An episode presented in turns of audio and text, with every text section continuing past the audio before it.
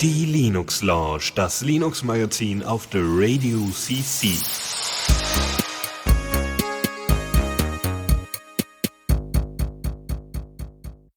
So, guten Abend und äh, willkommen bei der Linux Lounge. Mal wieder nach drei Wochen mit Fallrehren. Ja, ja, wir haben es uns voll verdient, doch. Ja, Ja. genau, die gute Und Pause. Lukas natürlich. Also Ja, hallo. der andere da. Der vergessen hat, das Fenster dazu zu machen. Oh nein, dann machst du noch eben zu, bevor es hier uns reinhupt und äh, Ja, dann schon. irgendwie so Krankenwagen reinfahren in dein Zimmer und sowas. Die kommen ja, kommen ja immer durchs Fenster, habe ich gehört. Mhm. Ja. Hört sich Mhm. manchmal so an, jedenfalls in manchen Podcasts. Ah. Ja, ja, also kommt immer drauf an. Ja, cool. Wie geht's uns denn heute? Geht. Also, ich habe paar interessante Podcasts gehört, kann ich schon Das mal ist sagen. geil. Wir müssen, wir müssen noch mal wieder eine Power Gurgel terminieren demnächst. müssen wir machen, ja. Ja, ja, machen wir mal. Machen wir aber dann auf Air. Denn jetzt ist erstmal Linux Launch. Und da haben wir auch eine, hast du auch einiges an Themen rausgesucht. Das ist schon ganz cool. Ja, Äh, ähm, auch- wobei ich noch welche auf Halde hat- hatte äh, für Ah, das schlechte ist Zeiten. praktisch. Ja, das ist gut eingemottet. Nee, mh. Und ja. Mhm. Ja, ja. Fangen ja, wir an, oder? Genau. Neues aus dem Repo. Und Ja. ich übergebe dir das mal klammheilig, heimlich. Okay, dann nehme ich mir den Firefox 32 raus hier. Der da jetzt, äh, also ich habe den schon ein bisschen und mein Handy hat den schon ein bisschen. Und auf der Arbeit habe ich eh den Nightly. Also von daher, hm. Und der ist ja auch, also neu war der laut dem Heiser-Artikel am 3.9., also was? Ist schon ein bisschen her, was? Aber macht nix, weil, Moment, wieso haben unsere Kollegen das nicht abgearbeitet? ich bin verwirrt. Ich habe nachgeschaut, sie haben es nicht gemacht. Die Schweine. Na egal. Äh, ja, was ich, was spannend ist an Features ist einmal das ähm, Public Key Pinning, was äh, ich dann mal an dieser Stelle erklären wollte. Ähm, denn wir kennen ja dieses, dieses übliche Problem mit so, weißt du, diese ganzen SSL-Zertifikate. Es funktioniert ja so, dass ein Browser ein paar Stammzertifikate hat und davon abgeleitet werden irgendwelche Trust-Chains aufgebaut. Und am Ende muss in dieser Verkettung das Zertifikat stehen, mit dem der Inhalt signiert wird, den du dir gerade abrufst. Und dann ist es okay.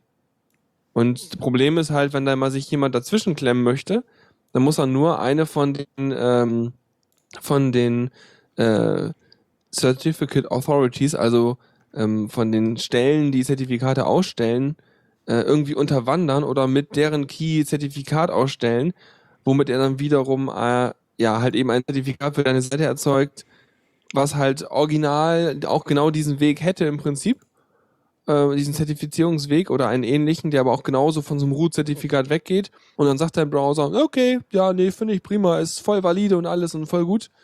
Und da gab es wohl mal so einen Diginotar-Angriff, wo halt Chrome den entdeckt hat, aber äh, Firefox halt nicht. Und das Feature rüsten sie jetzt nach. Und das läuft dann so, dass der Browser für, ich glaube zumindest einige Webseiten, eine Art, eine Whitelist hat für äh, Hashes des Public Keys des Zertifikats dieser Webseiten. Also sowas wie Twitter und Mozilla.org und sowas alles. Äh, so dass halt, wenn man, wenn man da irgendwie Man in the Middle versucht und das Zertifikat ausgetauscht wird und es zwar schon gültig, äh, gültig ist durch den Weg, erkennt man aber am Ende, dass das Zertifikat von einer äh, Certificate Authority ausgestellt ist, die eigentlich da mit dieser Domain da echt nichts zu suchen hat. Und dann äh, sagt Firefox, er mag nicht. Mhm. Also es ist So ist schon, das gedacht. schon, schon eine recht sinnvolle Erweiterung von diesen Ja. äh, Zertifikaten. Ja. Wobei es natürlich ein recht großer Aufwand jetzt ist, möglichst viele Domains damit reinzubringen und du bring, kriegst halt in der Regel nicht alle, sondern nur die großen. Ja, die Sache ist auch, genau, sie übernehmen erstmal die Liste von Chrome. Ich weiß auch nicht, ob die das einfach dürfen, aber sie machen es. Keine Ahnung, steht da halt so. Ähm, und ergänzen halt noch. Und ich finde das ein bisschen, also die Idee an sich ist gut, genau was du sagst, aber es ist halt irgendwie schwierig, weil willst du da manuell die ganzen Domains pflegen, wie sie da gerade aussehen oder wie willst du das überhaupt machen? Weil ich finde immer, wenn man Systeme entwirft, die im Internet funktionieren und gut funktionieren sollen, da müssen die eigentlich irgendwie fast vollautomatisch laufen oder ja, irgendwie so crowdsourced sein. damit Ja. da überhaupt mal irgendwie das Ding auch langfristig funktioniert, weil sonst ist nachher an einer Stelle enorm viel Arbeit. Oder du schreibst es ins Zertifikat vielleicht. So irgendwie, das Zertifikat von Google ist jetzt nur für dafür da? Oder keine Ahnung. Nee, das Ding ist ja genau, dass du, äh, dass verhindert werden soll, dass ein gültiges Zertifikat erzeugt wird, äh, was dann halt nicht, Ja, genau. wo dann halt die Private Keys eben nicht zu dem Twitter.com gehören, sondern zu irgendeiner fiesen Man-in-the-Middle-Geschichte, die dann wiederum zu Twitter weiterleitet. Ne? Also so ein Ja. typisches, äh, wir sind die NSA, wir sind schneller als ihr alle und wir hängen uns dazwischen Ding. Oder sowas in der Art. Okay.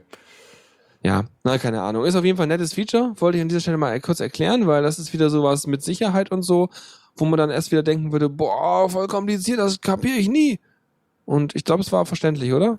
Ja, eigentlich. Also ja, im Grunde, äh, ich, ich, als ich es irgendwie durchgelesen habe, war es doch etwas, also zumindest das war irgendwie komisch erklärt, aber im Grunde ist es halt nur wirklich dieses, ja, wir, wir haben jetzt nochmal die Keys Genau. lokal und prüfen das nochmal separat. Richtig. Wir haben eine Liste, Ja. eine, eine, eine Zuordnung von Hashes der Public Keys von Zertifikaten zu ihrer Domain. Ja. Und wenn in dieser Zuordnung nichts gefunden wird, dann ist das Zertifikat wahrscheinlich Grütze. Genau. So, dann haben wir noch was? Äh, Dann haben wir noch, noch Dinge, die du erzählen wolltest. Ja, naja, so ein paar Kleinigkeiten noch zum Firefox. Es gibt ein neues Kontextmenü, ähm, was so ein paar Navigationsbuttons mit, Buttons mit einbaut, irgendwie vor, zurück und neu laden und äh, Lesezeichen hinzufügen. So als, als größere Knöpfe, ne? ja, die kennt man vielleicht schon von dem Android äh, Firefox. Lass Ja. mich mal eben gucken. Bei mir habe ich die nämlich, glaube ich, nicht. Okay, hast du denn hab- schon den neuesten? Oh, scheiße. Ja, hast recht. Ja. Schnüff. und ich wundere mich und sehe hier gerade Firefox 31. Ja, Oh. klar, dass ich die nicht habe. Hey. Und äh, es gibt eine neue Sprache, und zwar das Sorbische. Und Okay. noch ein, die haben den HTTP-Cache überarbeitet, der jetzt schneller und kleiner ist. So, mm, ja, okay. Ja. Wie, wie schneller und kleiner? Was machen die jetzt? Komprimieren die jetzt? Ähm, Keine Ahnung. also wahrscheinlich ist der Code schneller. ja, sowas halt, dass das ist irgendwie effizient. Oder die Speicherstruktur ist irgendwie so abgelegt, dass der irgendwie toller ist oder sowas. Die werden das schon schaffen. Cool. Bei Sorbisch musste ich kurz irgendwie an, an, an, an, an eine Süßstoffsorte denken. Mhm. Ja, egal. Du kennst doch Sorbit. Ja. egal, war blöd. Oder Sorbet. Mm, Sorbet yum. Eis. Ja, gut, dann haben wir noch, noch eine weitere News. Ja, äh, Wayland 1 1.6 ist, wurde freigegeben. Hast du schon mal benutzt mittlerweile? Ein, einmal kurz, äh, aber auch nicht so wirklich getestet. Ähm, nur mal so, weil, weil gerade mein Gnome unter Xorg äh, die ganze Zeit abgestürzt ist, habe ich dann mal Wayland probiert, dass Mhm. es dann etwas stabiler lief, aber anscheinend war der Fehler auch nicht an X, lag, lag der Fehler nicht am X-Server. Aber wirklich getestet habe ich es nicht. Obwohl es recht leicht ist, wenn man Gnome installiert hat, dann kann man einfach äh, Gnome Wayland starten. Okay, also, und das, also vom Aussehen her ist es ja das gleiche, oder? Weil Wayland ist ja echt nur unter Ja. der Haube. Genau. Aber es war, ja, Kann nicht sagen, ob es performanter war oder so. okay. Aber sollte ja eigentlich. Hm. Es hat sich auf jeden Fall nicht negativ ausgewirkt Nö. in der Hinsicht. Okay, spannend. Ähm, ja, in der Version 1.6 von Wayland und Weston, was die Implementierung ist, also der Kompositor, meine ich. Ja, Ja. Wayland Kompositor. Ähm, es gibt vor allem ein paar neue Änderungen am, äh, also Fehlerbehebung und so. Und sie haben die Tastatur, Maus und andere Eingabegeräte in, äh, also die Erkennung davon und das Umgehen mit den Eingaben in eine eigene Bibliothek ausgelagert, und zwar die lib-input au aus Western raus, äh, sodass, wenn jemand anders das Wayland implementieren will, dann kann er einfach die lib-input auch benutzen. Ah ja, praktisch. Und ähm, ja, genau, sonst ist nicht viel, weil sie nämlich einige Features nicht fertig gekriegt haben und die kommen jetzt in der Version 1.7, die dann Mhm. auch äh, nicht mehr ohne die lib-input kann. Die nächste Version wird, die dann auf jeden Fall ähm, fordern. Ja, ich bin ja gespannt, ob es irgendwann, ich weiß gar nicht, meine aktuelle X-Face-Version dürfte eigentlich auch schon ordentlich alt sein. Aber irgendwie kommt mir jetzt vor, als hätte ich da lange kein Update mehr gehabt. Ja, es gab auch lange kein Update mehr. Sie, sie sind, glaube ich, jetzt am Arbeiten an Portierung auf Wayland. Ah, äh, auf, okay. auf GTK 3. Genau, genau. Ja, ja, das kann gut sein. Weil hier, was wann steht hier denn? Äh, 13.8. Nee, das ist falsch. Warte, Notify. Ah, März. Im März habe ich mir was installiert. Hm. Ähm, dazu wollte ich nochmal, also es, Wayland ist ja schon eine ganze Weile rum und 1.6 ist jetzt auch schon eine Weile weg von 1.0, also wo es eigentlich stabil sein sollte. Mhm. Und da ist so die Frage, wann wir das mal wirklich einsetzen werden. Ähm, es sieht eigentlich recht gut aus, weil immer mehr Desktops das unterstützen. Irgendwie GNOME kann das, KDE kann das jetzt auch. Also GNOME wird jetzt im nächsten Update nochmal mehr hinzufügen, dass sie auch sowas wie Drag and Drop können. Äh, das ist ganz interessant. Und ähm, hier E- Enlightenment 19 kann das jetzt auch, was jetzt kürzlich rausgekommen ist. Ähm, ja, und halt alles, was irgendwie GTK benutzt. Und äh, die erste Distribution hat wohl angekündigt, dass sie es äh, in der nächsten Version benutzen werden. Oder ich weiß nicht, ob es die nächste ist, aber Fedora 23 soll äh, Wayland benutzen, was so mindestens ein Jahr braucht. Okay, das klingt gut. Also haben wir schon mal so ungefähr eine Deadline, wann das mal äh, in der Praxis zu sehen ist. Ich vermute mal, Arch wird das wahrscheinlich ein bisschen früher benutzen. Oder man kann es Mhm. halt, also im Grunde kann man es ja jetzt schon einsetzen, aber wenn halt GNOME, also sobald GNOME mal den Support ausreichend ausgebaut hat, könnte ich mir vorstellen, das mal ein bisschen stärker zu testen. Ja, das klingt gut. Ich habe gerade nachgeschaut, meinen X-Face habe ich ähm, jedenfalls das GUI-Package und das Meta-Package im Mai 2012 kompiliert. Auf meinem System hier. Also äh, so alt ist das. Spannend. Und ja, also ähm, ist schon alles alt. Und das Repository hier für irgend so komische... Ach, dieser eh deprecated, die GUI. Na, da bin ich ja gespannt. Das wird nochmal lustig. Okay. Ja, egal. ja, bin aber gespannt. Ich hoffe, das wird weiter. Ich meine, es ist natürlich eine riesen Umwälzung, weil X halt Jahre oder Jahrzehnte lang halt so dieses ganze Linux-Umfeld da dominiert hat. Und dann können wir ja nicht erwarten, dass innerhalb von einem Jahr oder so mal eben kurz eine andere Lib alles übernimmt. No. Aber es Also- äh, geht in eine gute Richtung. Ja, ja. Konstanter Fortschritt. Ja. Okay, dann war das auch schon das Repo. Mhm. Newsflash. So. Dann haben wir als erstes eine Geschichte zu Markdown, beziehungsweise gab es jetzt oder gibt es schon seit einer Weile Bemühungen, eine Standardisierung aufzuschreiben. Ähm, Ach, und ich dachte mal, Markdown wäre ein Standard, aber es ist gar kein Standard. Es ist einfach nur so, ja, Ja. wir machen so unseren Wildwuchs, ne? das war halt das Problem, dass, dass das äh, der, der, wie, wie heißt der, äh, John Gruber, der das äh, Markdown erfunden hat, hat Mhm. halt das Ding, äh, hat, hat halt eine, äh, ich glaube, PL, wofür steht PL? Perl? Ah ja, Perl, genau. Er hat halt einen, einen, einen Interpreter in Perl geschrieben und halt auf seiner Webseite hatten wir das? Oh, ich habe doch geschaut. Das war ein bisschen schwer jetzt. Naja, anscheinend wurde das letzte Woche schon gedings. Auf was? Aha, also gibt's jetzt irgendwie eine, eine standardisierte Version von Markdown. Ja, also mh, ich erkläre es vielleicht nochmal kurz. Dass, Ja, ganz kurz in drei Sätzen, weil ich hab's gestern letztes Mal nicht zugehört. Ja, ähm, das Ding ist halt, er hat halt nur, ähm, hat seinen Interpreter draufgeschrieben und ein bisschen dazu geschrieben, aber jetzt halt keine exakte äh, Standardisierung, so wie, wie, wie man das halt implementieren sollte. Und das Projekt wollte das halt, also das da, ursprünglich Stand, Standard Markdown genannt, was der John Gruber aber nicht toll fand und äh, deshalb heißt es jetzt Common Mark. Mhm. Okay. Wie, das nochmal die Kurzversion. Ich denke, Das ist cool, dann können alle irgendwann sagen, hier äh, kannst bei uns in Common Mark editieren. Ist auch okay. Ja. Dann äh, kommen wir zu Medienzeug. Netflix unter Ubuntu. Äh, ja, und zwar Netflix ist ja vor ein paar Tagen in Deutschland gelauncht. Ähm, sind aber schon eine Weile dabei, eigentlich recht interessant zu sein, in dem Sinne, dass sie den HTML5-Player äh, anbieten. Aber ich habe da bisher immer nur gelesen, dass du den HTML5-Player eigentlich fast nirgends verwenden kannst, außer irgendwie auf dem Mac oder irgend sowas. Mm, jein, es ist schon eingeschränkt, weil sie nämlich diese Ex äh, Encrypted Media Extension benutzen, von der wir schon mal beredet haben. Ja, das ist das, wo was, wo dann äh, äh, Schnubbi uns mal erklärt hat, dass es besser ist als ein Flash-Plugin, weil das halt nur den Inhalt verschlüsselt, ne? Ja. Das war dieser Scheiß, weißt du, wo wir alle aufgeregt haben, so, äh, jetzt kommt dieses ganze Verschlüsselungszeugs in HTML-Standard, mimimi. Mhm. Mm, und jetzt haben wir es endlich. Ja, also der einzige Browser, der das aktuell unterstützt, ist Chrome und nur Chrome, nicht Chromium. Mhm. Und Firefox boykottiert das aktuell noch. Das ist Ja. auch noch gar, gar kein Standard. Er wird halt trotzdem von Chrome schon Ja. äh, benutzt. Genau, und jetzt kommen die ganzen Netflix-Jünger an und sagen, oh Mann, Firefox, jetzt mach das doch mal mit rein. Mi, mi, mi, mi, mi, mi. Mhm. Ja. Aber krass, ich meine, äh, Netflix gibt's doch schon seit äh, äh, zig äh, Jahrzehnten oder sowas und im Internet sind streamen die auch schon seit ein paar Jahren. Wie haben die das in den USA gemacht? Da waren einfach alle mit Linux so gearscht oder was? Ja, ne? beziehungsweise ha- halt Pipelight ist ja rumgekommen. Ja gut, Ähm, aber das ist ja auch nur so Halbseiden. Ist ja auch nicht so geil.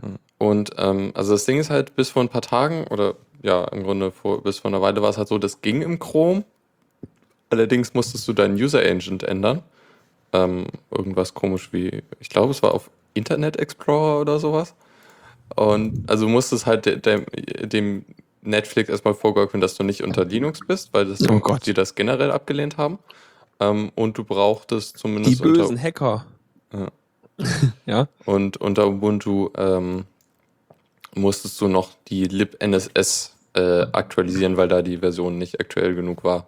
Okay. Ähm, was halt jetzt äh, der Fall ist, ist, dass äh, Netflix wohl halt auf Ubuntu zugegangen sind äh, und gesagt haben, so wenn ihr hier mal die libNSS in der aktuellen Version, also Ubuntu 14.04 aktualisiert, dann würden wir mal unseren äh, User Agent Filter äh, äh, erweitern und dann könnte man halt direkt ohne diesen User Agent Switcher äh, halt Netflix unter Ubuntu mit Chrome benutzen.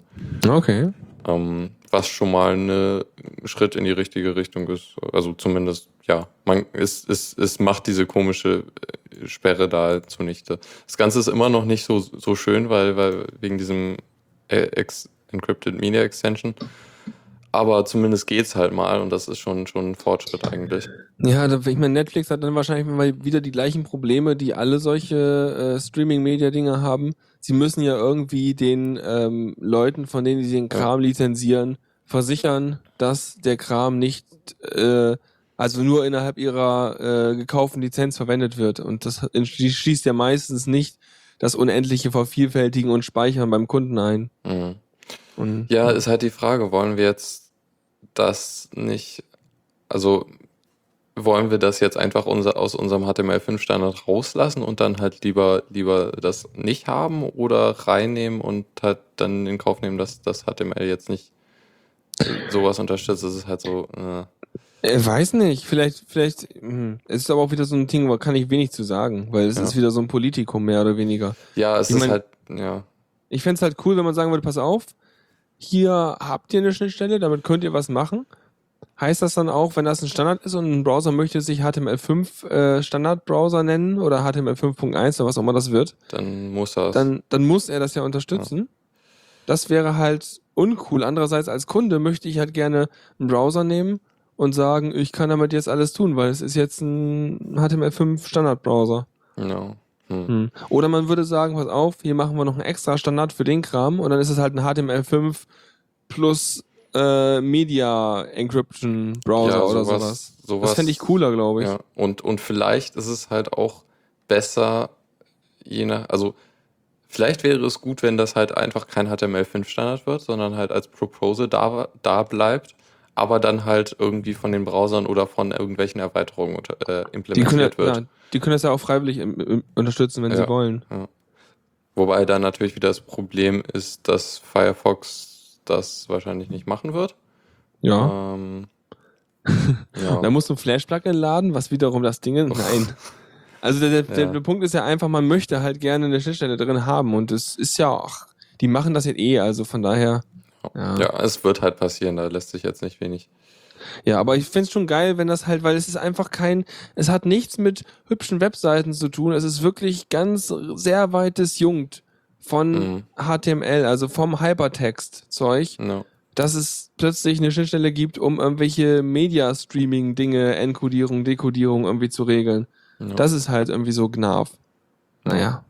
Naja, ähm, es ist So. zumindest schön, in Anführungszeichen, dass dass jetzt mal es einen Streaming-Anbieter gibt, der halt auch leichter die Möglichkeit li- gibt, unter Linux Sachen zu schauen. Ja, und überhaupt dieser Weg von wegen, hey, wir würden auch HTML5 Content ausliefern, also so richtiges äh, MP4-Zeug und so halt in irgendwie, Mhm. ne? Also ohne solche Plugins, die halt noch wieder dein ganzes System übernehmen könnten oder wollten oder wie auch immer. Mhm.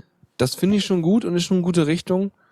Und weil man halt eben damit so einen Standard hat, der halt nicht mehr vom Betriebssystem abhängig ist. Weil mit Silverlight muss natürlich auf dem Windows sein oder auf irgendwelchen anderen Ja, oder Dingern. Pi Pipeline benutzen, genau, oder was auch Pipeline nicht benutzen. so super performant ist. Wobei Genau. Silverlight nirgendwo perform super performant nicht ist. mal auf Windows läuft performant. Nee. Ich habe mal hier, wenn ich Watch Ever angucke, also ich habe vier Kerne, 2,6 Gigahertz und drei davon sind 50% ausgelastet und einer ist 100% ausgelastet, wenn ich da Ja. irgendwas gucke. Das klingt sehr danach, dass die einfach kein, keine äh, GPU ausnutzen. Also das, Das ist einfach schrecklich. Hardware-Decoding. Ja, und das geht nicht. Und wenn du halt so einen Standard hast, dann kannst du das wirklich nativ laufen lassen, den Quatsch. Ja. Und dann geht das. Genau. Ja. Jo. So. Achso, äh, Haskell-Fund sagt, dass Firefox das noch bekommen soll. Ja, mir wäre auch so gewesen, als wäre, als wäre das, äh, ja, würde der es noch benutzen. Wenn Pipeline GPU nutzen würde, ne? Dann machen sie es aber bei mir trotzdem nicht, weil meine GPU, die kann vernünftig Video wiedergeben und alles. Ja. Und durchrechnen. Das ist nicht das Problem. Ja, Silverlight muss sterben. Echt mal. Noch, noch mehr als Flash. Ja, ähm, ja, aber es ist zum Glück auch kleiner als Flash, von daher stirbt es vielleicht auch Ja. einfacher. Aber Flash ist schon ziemlich, also ich benutze Flash eigentlich gar nicht. Manchmal sagt YouTube? Soundcloud, es würde, nee, Auch ich nicht mehr? benutze YouTube nur über HTML5 mittlerweile. Oh, okay, da, da, da, das ist mir neu. Ja, Du ja. meintest das- mal, du würdest den immer noch benutzen wegen. ja, ich habe mir jetzt, ich, ich, nee, ich habe mir jetzt angewöhnt, das über HTML5 zu machen. Da muss ich halt bei jedem Video manuell umstellen auf 720p, bevor Mhm. ich es maximiere, weil sonst immer wieder der andere Stream geladen wird, wenn ich Escape drücke und wieder aus dem Vollbildmodus rausgehe. ja, Da habe ich keinen Bock drauf. Das ist noch nicht gut, aber es ist schon halbwegs benutzbar. das stimmt. Und ich gucke auch nur aktuelle Videos, von daher sind die eher alle schon in WebM oder was die da haben enkodiert. Mhm. Also klappt das. Ja. Ja. Gut. Ähm, Lassen wir das Thema mal hinter uns. Ähm, dann kurz Android. Äh, und zwar, nachdem jetzt Apple irgendwie mit ihrem neuen Kram angekündigt haben, dass alles komplett verschlüsselt wird, standardmäßig, und sie keinen Zugriff mehr darauf haben, ähm, macht Android das jetzt auch. Und zwar mit Android L wird es so sein, dass die Telefone standardmäßig verschlüsselt werden. Ich habe mir heute Morgen äh, im RSS-Feed das auch durchgelesen. Das war sowohl bei Basic, Basic Thinking als auch bei Cashys Blog. Und habe mir dann gedacht so, ach wie jetzt? Ach, verschlüsseln. Ich mach das mal. Und habe dann heute Morgen mal erstmal mein Handy eingestöpselt bei der Arbeit, erstmal mein Handy verschlüsselt, was dann auch tatsächlich irgendwie so eine Dreiviertelstunde gedauert hat oder so. Mhm. Und dann habe ich mich gewundert, hm? Das habe ich mir tatsächlich auch gedacht. So, und dann wollte ich es machen und hatte kein Ladekabel dabei. Nee. Aber ich musste erst echt über 80% Akkuladung haben, bevor er es Mhm. mir überhaupt erlaubt hat. Obwohl ich am Strom hing. Sonst- Ist halt, ja, ja, wahrscheinlich, weil es halt echt nicht schön ist, wenn der Akku leer wird. Richtig. Da wollen sie auf jeden Fall sicher gehen, dass der durchkommt, auch wenn das meinetwegen Ladekabel explodiert. Ja. Ja. Auf jeden Fall lief das dann so ab. Er hat sich halt dann direkt neu gebootet. Also erstmal, erstmal musste ich meine Finger, meine Sperre vom Handy hatte ich bisher, ja, hatte ich bisher nur auf Finger bewegen, ja. Also Mhm. mega unsicher. Was soll's. Und er meinte erstmal so, nö, änder das mal. Ich so, okay, Pin. Und dann meint er so, so, und dann bootet er neu und kommt in so einen lustigen Modus hoch und dann macht er erstmal, ich encrypte mal mir einen Arsch voll hier, zack. Und dann dauert das und dauert das und dauert das und irgendwann bootet er wieder und dann kommt er hoch am Anfang mit, ja, jetzt mal deinen Pin bitte. Und dann gibst du deinen Pin ein. Mhm. Ja, und dann, dann, dann bootet dann erstmal das, dann bootet erst das, das Betriebssystem, das Android-Zeug. Und dann geht's weiter wie zuvor. Mhm. Aber Also ich, kann ja, hm? Ja, äh, sag. wenn ich jetzt mal auf mein Handy gucke, habe ich jetzt, wo die Verschlüsselung an ist, das muss ich mal vorwegschicken. Also ich merke nicht, dass es langsamer geworden ist oder sowas, weil ich mache jetzt keine datenhungrigen Super-Einsätze da. Vielleicht wird OpenStreetMap ein bisschen langsamer, ich weiß es nicht. Weil ein Benchmark, den ich da gelesen hatte, der war mal so, dass es fast die Hälfte langsamer wird im Dateizugriff. Okay. Ähm, kann sein. Auf jeden Fall, wenn ich jetzt sage, ich will meine, meine Zugangsart ändern vorne, wie ich meinen Bildschirm locken und unlocken kann, kann ich nur noch auswählen zwischen Face Unlock, PIN und Passwort. Also Muster, Finger bewegen und kein Zu keine Displaysperre funktionieren nicht mehr. Mhm. Was sich auch ändert ist, wenn ich mein Handy anstecke an Rechner, dann wird's nicht als äh, wird's nicht als MTP-Device aufgeführt, bis ich einmal meinen Bildschirm unlocked habe und den Code eingegeben habe, richtig? Ja. Das ist ein wichtiges Sicherheitsfeature, damit man nicht über das USB trotzdem rankommt. Und äh, wenn man natürlich so eine Sperre drin hat, ich meine, das kennt ihr, die alle vernünftigere Sperren drin haben als Finger bewegen, dann kann man halt seine Notification Bar oben nicht runterziehen und die Messages werden nicht angezeigt oben, wenn man eine neue SMS kriegt oder so in der Ja. Ähm, das kann sich eventuell mit Android 11 ändern, hoffe ich zumindest, weil da möchte ich zumindest die Option haben, dass ich das also zumindest anschauen kann auf dem Lockscreen. Und da gibt es ja dann irgendwie mehr mit Lo Lockscreen Not Notifications irgendwie. Okay. Ich dachte, man könnte sich vielleicht, oder man kann sich wahrscheinlich jetzt auch so behelfen, indem man halt ein Lockscreen-Widget reinpackt, was dann wiederum irgendwie SMS oder irgendwas Ja. anzeigt. Das, oder Notifications anzeigt, aber wahrscheinlich Hm. kommt das dann mit dem L. Aber ich finde es Ja. okay, das brauche ich nicht unbedingt. Ich meine, Ich hab- die wichtigen. Hm? Ich habe mein, äh, mein Telefon eigentlich schon seit Ewigkeiten mit einem Pin. Und, Ja, ich war Ja. zu faul. ah, Ja. Und auf meinem Tablet zum Beispiel, ich meine, das ist so eine Sache, ne? Weil da sind ja auch meine Accounts drin, also Google-Account zumindest. Und da Tablet will ich halt nix haben, da habe ich nicht mal Finger bewegen, weil das ist mein Buch, ja, das habe ich neben, neben dem Bett liegen und dann mache ich irgendwann auf an und dann lese ich weiter und dann mache ich wieder auf den Ausknopf und dann ist wieder Ende. ja. Da will ich nichts locken. Ich kann natürlich einstellen, dass er das Display nicht lockt, wenn ich äh, den Knopf drücke. Mhm. Das kann man einstellen in dem Sicherheitsmenü. Ähm, Äh, ja, beziehungsweise kannst, also zumindest unter Cyanogen Mod kannst du da recht genau sagen, wann er einen Timeout setzen soll oder wie lange Ja. dann. Also Aber ich, ich wüsste halt gar nicht, wie ich dann, wie ich dann mein Handy locke, wenn ich nicht darüber. Ich wüsste nicht, wie man es absichtlich macht. äh, keine Ahnung. Genau. Ja. Deswegen habe ich so. Ist ja auch egal. Auf jeden Fall wollte ich das nur dazu beisteuern und jetzt, jetzt, jetzt wird Android einem das aufzwingen mit Android L. Jupp. Und vermutlich hoffe ich dann noch mindest, zumindest, dass sie dann auch irgendwie an die Hardware mehr Anforderungen stellen, dass die halt immer irgendwie einen Verschlüsselungschip mit drauf haben, dass das nicht so viel äh, äh, ist ja schon im, ja, der, der, diese ARM-Package, diese Packages haben ja schon immer Crypto-Cores mit drin. Mhm. Also ich vermute mal, ich weiß es nicht, er hat es da vermutlich mit einem mit einem anderen Handy gemessen, nicht mit dem Nexus 5. Ich vermute Ja. mal, dass das schon entsprechend Hardware-Support drin hat. Ja, okay. Egal, ist eh nicht wichtig. Hm, braucht halt noch mehr Akku dadurch, ne? Musst du auch überlegen. Ja. Mehr Rechenzyklen, mehr Akku. Naja. Und dann hörst du deinen schon. Podcast durch und dann dekodiert er halt während deines Podcasts irgendwie 80 Megabyte an Daten, was nicht so viel ist, aber trotzdem. Und dann muss halt jedes Ding nicht nur irgendwie drei, äh, keine Ahnung, 30 Prozessorzyklen durch, sondern dann irgendwie plötzlich 40 oder so. Hm. Mein armer, Ja. armer Akku. Schnüff, schnüff. Ja, mal schauen, ob, ob, ob ich dann immer noch zwei Tage durchhalte. Das ist jetzt schon immer ein bisschen knapp oh am je. zweiten Tag. Oh. Okay. Schnüff. Wir sind die Android Lounge. Guten Tag. Wir machen weiter mit Linux.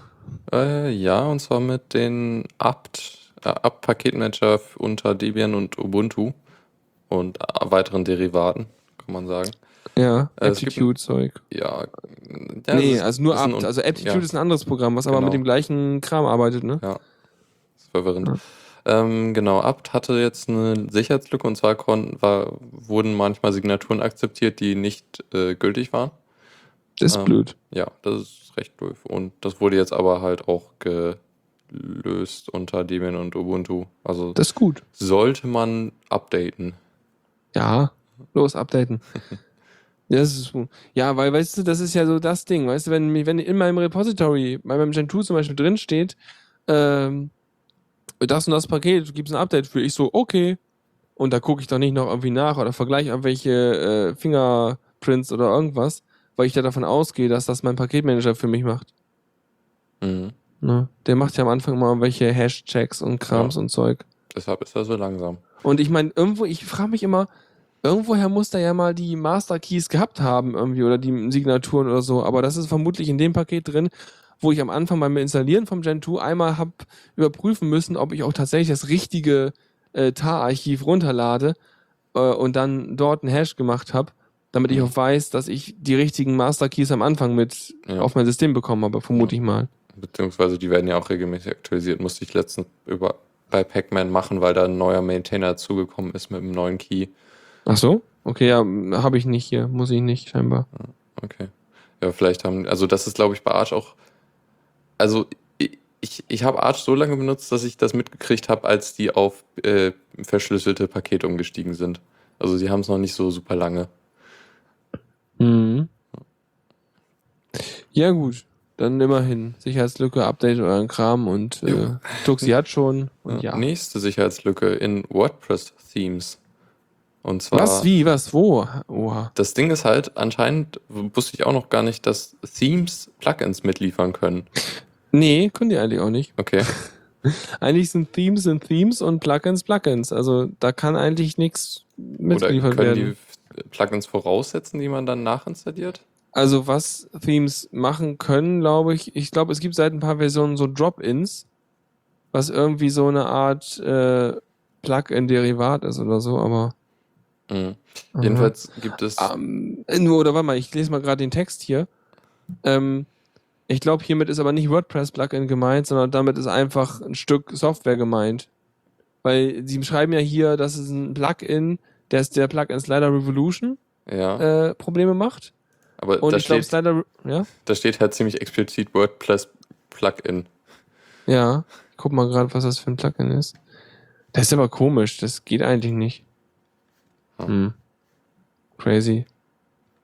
Eigentlich kann es das nicht. Okay. Hm. Naja, weiß auch nicht. Sonst lese es auch nochmal genauer durch. Also ich wüsste es eigentlich nicht, dass man, eigentlich, wenn du ein Plugin installierst, installierst du eins und wenn du ein Theme installierst, dann läuft eigentlich, dann klickst du es an und dann kriegst du ein Theme, aber du kriegst dann nicht irgendwie noch ein Plugin dazu einfach. Hm. Also, ich kenne das halt so, dass es bestimmte äh, Slider und solche Sachen gibt, die dann in irgendwelchen Themes mit verbaut sind. Aber meistens hast du dann nicht extra noch ein Plugin dafür, sondern ja, eher so ein Widget oder ein Designelement, was du dir dann mit irgendeinem Shortcode irgendwo einbinden kannst. Okay, na gut. Egal, was ist denn das Problem erstmal? Äh, das Ding ist halt, dass es in diesem Plugin eine Lücke gibt und zwar und da mö- ermöglicht halt Zugriff auf Dateien auf dem Server. Und im Zweifel kannst du halt auch auf die Datenbank zugreifen. Äh, mh, blöd. Also du kannst dadurch auf die Datenbank zugreifen und dann irgendwie Passwörter und so auslesen. Oh je. Okay. Ja, ist so, auch doof. Genau, und es ist halt brisant, äh, wie der Artikel meint, da, weil es halt in einer großen Zahl von WordPress-Themes verbaut ist. Oh, ohne Mhm. dass die Nutzer des Themes sich dessen bewusst sind. Ich gucke mir mal, er hat eine Liste von potenziell äh, betroffenen Themes hier. Mhm. Und das sind auch tatsächlich irgendwie so, ich würde mal sagen, gute 500 oder so. Ja, es sind halt recht, anscheinend recht viele äh, Bezahl-Themes. Ja. Ja, gut, ne? Die sollen natürlich hübsch und schön und toll aussehen, aber das ist natürlich auch blöd, die zu testen dann damit, ne? Mhm. Ach so, was? Hier steht dran Secure. Ach, hat eine Liste, welche die sicher sind, ja? Anscheinend. Aha. Äh, Ist auch die Frage, ob man dann das Plugin selber von, von Hand aktualisieren kann, aber ich hoffe mal doch schon. Geil ist übrigens, ich klicke mal gerade irgendeins von den Themes an und auf, das sind alle auf Theme Forest, was so eine Theme-Kaufseite ist. Mhm. Die ganzen Dinger sind offline genommen, die ganzen Themes. Mhm. Haben sie Hab gut ich eigentlich reagiert. Wiedergefunden. Ja. grad- obwohl doch, da ist eins. Ein paar sind schon offline genommen. Okay, also sollte man irgendwie ein eigenes Theme mal irgendwie installiert haben, sollte man auch äh, gucken, ob es in der Liste ist und wenn ja, dann vor allem, wenn es ein. Theme mit Slider ist, ne, weil das ist halt der Part davon. Ist halt die, ja, okay, das, das also Slider aber. ist halt immer, du hast ein Bild und dann rutscht es zur Seite und das nächste und das sind meistens solche mittig zentriert auf der Startseite positionierten Dinger. Mhm, ja. Und äh, wenn du die Option hast, einen Slider bei dir im Theme anzumachen, solltest du auf jeden Fall nachgucken. ja, Mhm. okay. Gut. So viel dazu. Dann, äh, ähm, was haben wir noch? Nee, das haben wir nicht. Okay, gut. Zockerecke. So, und dann haben wir ein interessantes Spiel. Also schon, schon, ja, es ist schon echt, echt spannend. Und zwar geht es um Hack and Slash. Ähm, Okay, nicht. Sagt mir nix. Ja, ähm, Double Fine. Ähm, klingt nach einer guten Firma. Äh, Ja, die irgendwie Tim, Tim Schafer, der Monkey Island Ja, ja. gemacht hat. Ja. Äh, die haben ja schon einige recht gute Spiele rausgebracht, irgendwie Broken Age zum Beispiel, was jetzt hoffentlich irgendwann mal den zweiten Teil kriegt. Ähm, jetzt fallen mir Dinge nicht ein. Äh, muss ich mal eben nachschauen. Was, was macht man bei dem Spiel? Äh, ja, vielleicht erstmal das Spiel. Ähm, Das Ding, also es ist so, so äh, Zelda angehaucht, so du bist halt, du spielst als Alice. Ähm, da- das ist äh, Re Referenzen auf etwaige ähm, Mhm. Dings sind beabsichtigt. Mhm. Und ähm, ja, man läuft halt als äh, minimal aussehende, äh, Link, Link ähnelnde äh, Figur rum und hat ein Schwert, was ich glaube ein USB-Stick ist. Und ähm, im, also zumindest am Anfang, man kriegt halt noch wesentlich mehr Items und man äh, ist in der Lage, die Welt zu manipulieren. Also man kann halt auf den Code oder also auf, äh, also man kann Variablen setzen, die in der Welt äh, halt irgendwas verändern. Und Okay. damit kannst du zum Beispiel irgendeinen Gegner dazu bringen, irgendwie so, so äh, Hostility äh, einstellen, wie Hostile of False oder so. Also mein, das, das, das Ganze sind halt Lua-Files, die du editierst. Okay, und die werden wiederum gepasst vom System und vom Spiel Ja. benutzt. Genau. Ähm, das Ganze wird dann halt in weiterem Verlauf noch krasser, da du dann mit anderen Items noch tiefer re- reingehen kannst in den Code und irgendwann dann halt wirklich Code editierst. Okay. Und damit, also das Ganze, das, da- das Ganze sind dann halt Spielmechaniken. Also du musst dann zum Beispiel irgendwie deinen, den, den Boss besiegen, indem du ihm halt, äh, halt irgendwie, er ist, er ist, äh, äh, kann keinen Schaden nehmen und das änderst du dann halt oder sowas. Ach, geil. Okay. Solche Geschichten, beziehungsweise, äh, äh, äh, was wollte ich gerade sagen? Verdammt. Okay, also genau, das sind so Sachen. Ähm, wie wird man da rangeführt? Also ich meine, kann ich das, wenn ich Programmierer bin, oder kann ich das auch als normaler Mensch Also so? ich hoffe, man muss nicht dafür programmieren können. Ähm, es Ja. fängt halt wirklich sehr einfach an, dass du halt mit deinem Schwert irgendwo draufschlägst und dann einfache Variablen ändern kannst, irgendwie aus einer Liste, die halt sehr selbstbeschreibend sind. Ähm, und es führt dich dann halt nah. Und Code ist, glaube ich, größtenteils auch visuell dargestellt. Mhm. Okay. Also ist, ähm, ja, Lua ist natürlich wieder so eine Sache, ne? Das fängt ja bei 1 an zu zählen. Aber ansonsten, äh, klingt schon geil. Und das ist Mhm. jetzt draußen, das Spiel. Äh, ja, schon eine Weile lang und auch für, unter Steam und für Linux und so. Und äh, sie haben mit dem Release auch den kompletten Source Code freigegeben, weil das Ding ist äh, sehr stark modbar. Ey, geil, das heißt, ich kann es einfach so spielen? Äh, keine Ahnung, ich, keine Ahnung, Oh. wenn du den Code selbst kompilierst. Wahrscheinlich, ne? Aber trotzdem, wenn es halt geil ist, dann kann man auch mal eben einfach mal ein bisschen was hinblättern dafür. Ja, Das ist ja. ja auch schon okay. Ah, jetzt weiß ich wieder, was für ein Beispiel ich noch geben wollte. Und zwar, ich glaube, du kannst halt an irgendeiner Stelle sowas machen wie, ja, äh, in, in dem, im nächsten Raum sind irgendwie äh, unbesiegbare Gegner, da komme ich nicht durch. Äh, also ersetze ich einfach, also einfach, äh, hack ich einfach die Tür und ersetze den nächsten Raum durch einen anderen. Na, geil. Okay.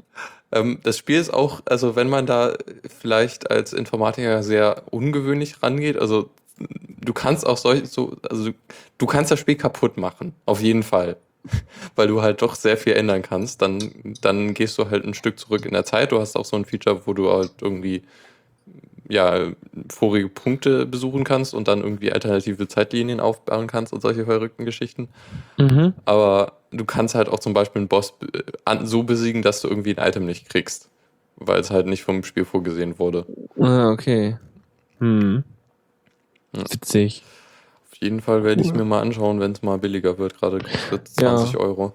Ja, und äh, mein, mein tolles Steam-Plugin-Ding sagt, dass es das bei Humble Widgets für 16 Euro gibt. Ja, also noch nicht so super. viel. Aber es gibt's doch günstiger. Am 10. September gab's das für 10. Na egal. Ja. Aber das Schöne ist, es gibt dieses tolle Wunschlisten-Feature, was ich jetzt letztens erst entdeckt hatte. Oh. Dass man dann E-Mails kriegt, wenn man was günstig gibt. oh. Ja, das wusste ich noch gar nicht. Ich habe 22 Sachen auf meiner Wunschliste. Das wird jetzt so furchtbar. Ja. Wenn ich immer Mails kriege, dann muss ich das kaufen. Ja, jedenfalls, ich bin sehr gespannt, das mal selber zu spielen. ja, ja. Ähm, auf jeden Fall sehr spannend. Ja, nee, das, die Grafik fand ich irgendwie auch ganz nett. Und dann läuft man sich halt irgendwie so durch so eine, ja, Side-Scrolling-Welt mehr oder Mhm. weniger, ne? Ja. Ja. Also, ja, das heißt, äh, eher, so Top-Down-Ansicht. Achso, naja, das eine war so ein bisschen von der Seite, das sah irgendwie Ja. so aus. Mhm. Ja, also sehr schönes Spiel auf jeden Fall. Kann man sich vielleicht auch mal ein bisschen anschauen. So, was haben wir noch? Äh, ja, genau, kurze Info. Wir hatten ja jetzt irgendwie den nächsten Teil von Borderlands, The Pre-Sequel. Der Teil sollte ja für Linux kommen. Ich glaube, der kommt Anfang, Anfang August, der ist schon draußen.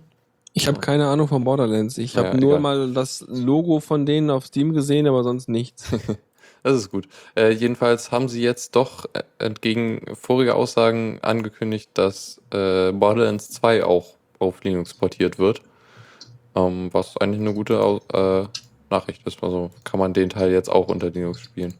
Wo es, ich weiß nicht, hast du das? Ich, irgend, es gibt ein Level von äh, ein DLC, wo du eine, eine Rollenspielkampagne in Borderlands spielst. Okay. Das Nee. sah eigentlich ziemlich lustig aus. Ja. Ja. Cool. Sch- schon ein interessantes Spiel. Man braucht dafür, glaube ich, mehr, mehr Freunde, um die das auch spielen, damit man richtig viel Spaß hat. Ich glaube, allein ist das nicht so super spannend. Also jedenfalls Vermutlich. hatte ich im ersten Teil nicht so viel Spaß allein. Irgendwann wurde es doch etwas öde. Okay. Naja, ich hab's ja nicht gespielt. Aber auch eh keine, nicht so viel Zeit zum Spielen. Oh nein.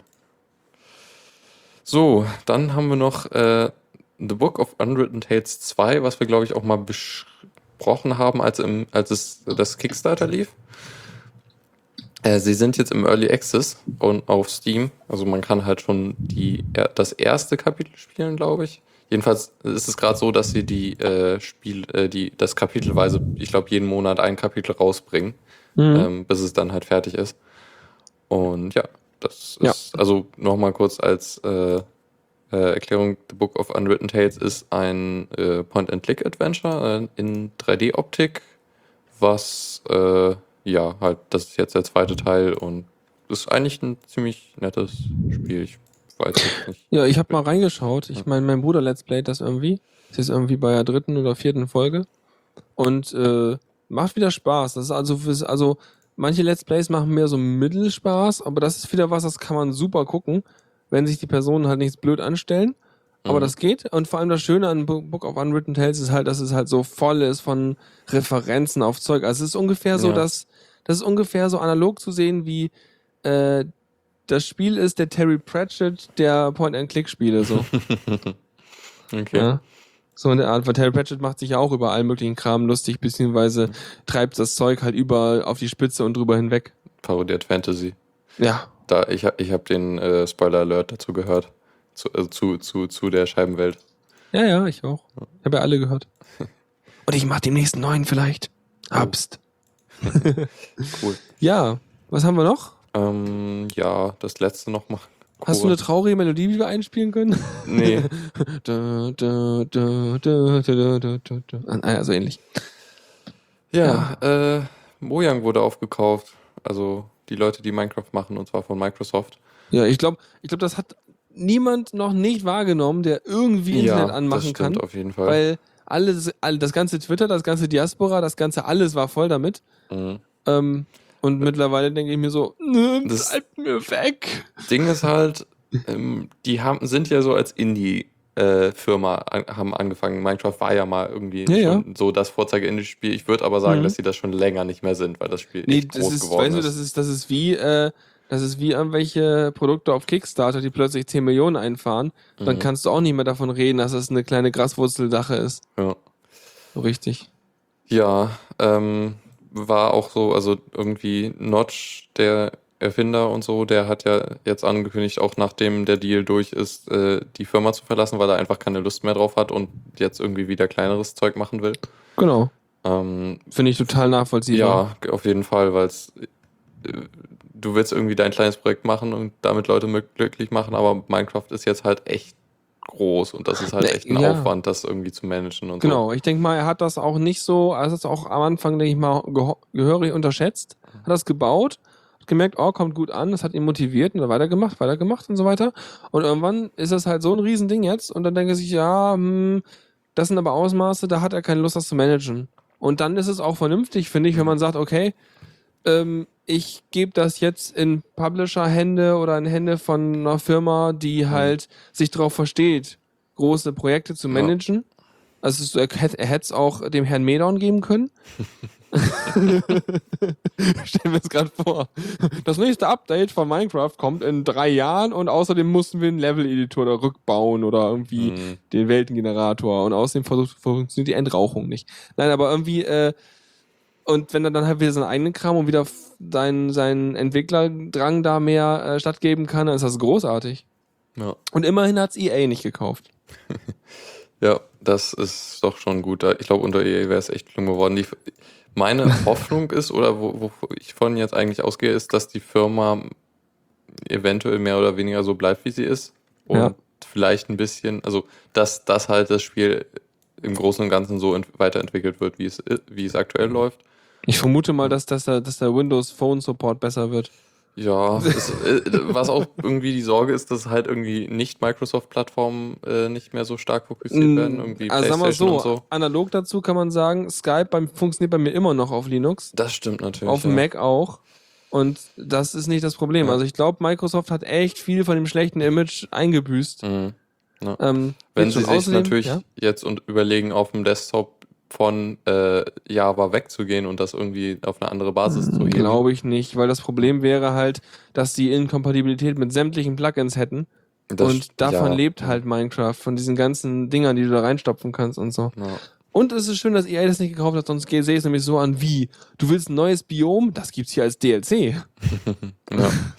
Naja, Ja. ich, ich bin da positiv und kann es halt voll verstehen, dass sie das so gemacht haben und denk mal, dass das weiter gut laufen wird. Ja, irgendwie so. Und selbst wenn, ich meine, die alten Versionen gibt's ja, Ja. sonst bleibe ich halt lange auf irgendwelchen alten Versionen, das ist auch nicht das Mhm. Problem. Und sollten irgendwann auch die Authentifizierungsserver irgendwie Mist machen, Dann es gibt, glaube ich, genug gecrackte Versionen auch. Ja. Und mein Geld habe ich dafür eh bezahlt, also von daher passt Ja. schon. Ähm, Mist. Ah, schon wieder vergessen, was ich sagen wollte. Amnesie-Sendung Das war so hier. gut. Oh. Oh Mann, denk doch nochmal drüber nach. Ähm, Verdammt. hm. Ja. Ich habe einen Sendungstitel. Okay. Das ist total. Äh, äh, Schreib's äh, dir auf und dann machen wir den später da rein. So. Okay, naja, mir fällt es glaube ich nicht mehr ein. Egal. Dann weiter. Gut, dann äh, zur letzten Sache. Tipps und Tricks. So, jetzt haben wir ein Tool, was recht cool klingt eigentlich. Ja, Äh, eigentlich, bra- ich brauche aber erstmal einen großen Scanner, der ganz viel durchscannen darf. Oh ja, ein Scanner. Aber eigentlich habe ich gar nichts zu scannen. Also eigentlich brauche ich das Tool auch nicht, aber an sich ist das Tool total cool. Mhm.